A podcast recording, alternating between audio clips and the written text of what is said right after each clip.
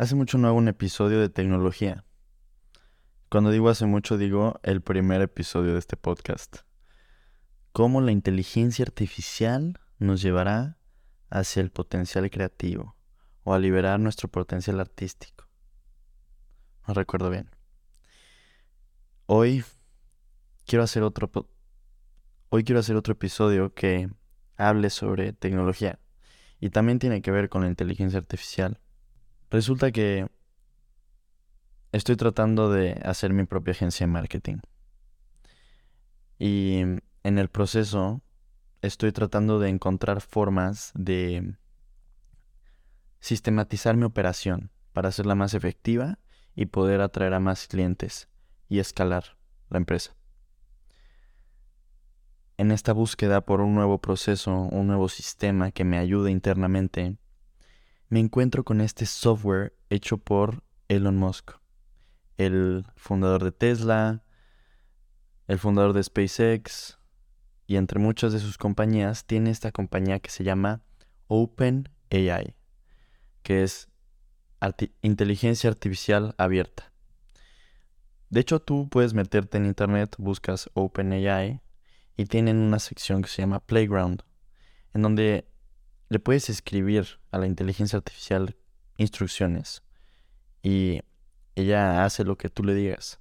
Así que si yo le pongo, dime todos los ganadores de los mundiales en los últimos 50 años, me da la lista completa. Si yo le pongo, ¿cuál fue el primer presidente de los Estados Unidos? Me dice la respuesta. Pero si le pongo, oye, fíjate que tengo estos ingredientes en mi refrigerador, ¿qué me recomiendas cocinar? Te da un platillo que incluya todos los ingredientes que tienes disponibles. Si yo le pongo, quiero que me programes un texto en código, cualquier lenguaje de programación que quieras, que haga X acción. Mi texto, mi instrucción en español, este software me la escribe en el lenguaje de código que yo le diga. Y entonces puedes empezar a ver la rama de posibilidades que hay de esto. Infinitas. Es impresionante pensar cómo hace 40 años, y probablemente alguien que esté escuchando esto tenga más de 40 años y sepa de lo que estoy hablando. O más bien lo haya experimentado de primera mano, porque yo solo lo estoy hablando por experiencia que alguien más me contó. Pero pues no existía la tecnología que tenemos hoy. Esto de un WhatsApp, esto de llamarte por FaceTime, no, no era algo parte del día a día, cuando hoy pues sí lo es. Hay una ley en el mundo de las ciencias computacionales, que es la ley de Moore, y dice que el poder de procesamiento actual se va a duplicar en los próximos seis meses. Entonces, si hoy las computadoras pueden llegar a 100, en seis meses van a poder llegar a 200. Y en e, otros seis meses a 400, etcétera, etcétera, etcétera. Y es una curva exponencial de crecimiento. Que si hace 40 años, pues no teníamos ningún tipo de tecnología como la que tenemos hoy. Hoy, tenemos OpenAI, que literalmente ya piensa por sí solo y te puede dar respuestas para lo que quieras, ¿en dónde vamos a estar en 5 años? ¿En 10 años? ¿En dónde vamos a estar en 50 años? Aquí viene la parte loca. Y esto es un debate que hasta te lo pregunto a ti.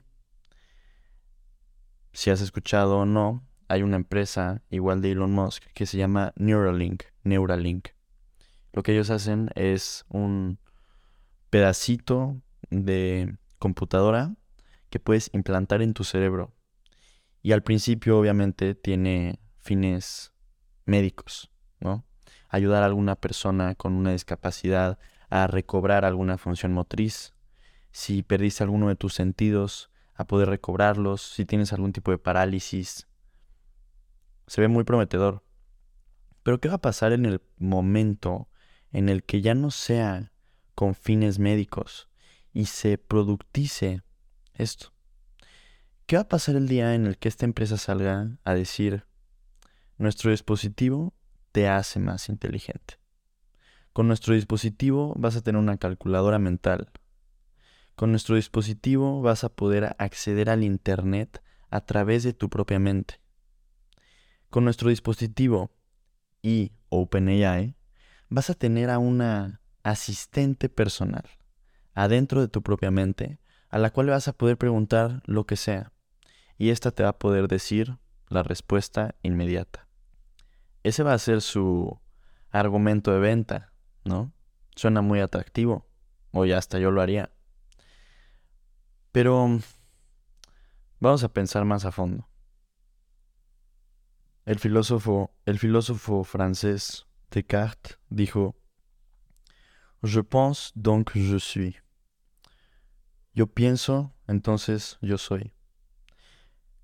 Ese es el argumento esencial de su filosofía, que la base de tu existencia como individuo viene a través de tu pensamiento y tus ideas, tus impulsos, tu conciencia es lo que te da la existencia. Y es lo que te hace quien eres, individual, único y especial. Cuando tú cambias el proceso interno del pensar y lo modificas a tal punto en el que hay una inteligencia programada dentro de ti que ya es parte de tu proceso cognitivo, entonces estás cambiando la esencia de tu individualidad. Porque entonces ya no estás pensando tú, ya está pensando la máquina por ti. Al principio, claro que puede ser que tú le des instrucciones a la máquina mentalmente. Oye, necesito esto. La orden, la ejecución viene de parte de este chip mental. Y luego tú utilizas ese resultado para tu propio beneficio. ¿Qué va a pasar cuando lleguemos al punto en el que ya ni siquiera haya una orden de tu parte y que la inteligencia artificial en sí controle tus procesos internos y tu pensamiento? Ahora, esto suena muy pesimista, pero piénsalo de esta forma. Imagínate que estás en la calle caminando solo o sola. Tienes este chip en tu cerebro y llega una persona a asaltarte. Me va a poner loco, pero trata de entender mi ejemplo. Imagínate que hubiera una forma de activar el chip mental de Neuralink y de decirle, estoy en una situación de peligro, necesito que tomes control de mi cuerpo y que me saques de aquí. ¿Por qué? Porque tu capacidad de racionamiento y además la cantidad de información que tú sabes es mucho más grande que la mía.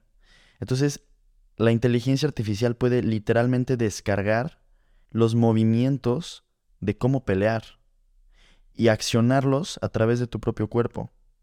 Entonces, mientras tú le estás partiendo la madre al asaltante, no eres tú, es la inteligencia artificial a través de ti. ¿Qué va a pasar en el momento en el que ya no sea un accesorio, un gadget o una mejora a tu sistema? ¿Qué va a pasar en el momento en el que la inteligencia artificial actúe a través de ti? Ya no seas tú, ya sea ella a través de este jarrón que llamamos cuerpo, a través de ese jarrón que llamamos mente. El principio básico de las computadoras es que se pueden conectar entre ellas.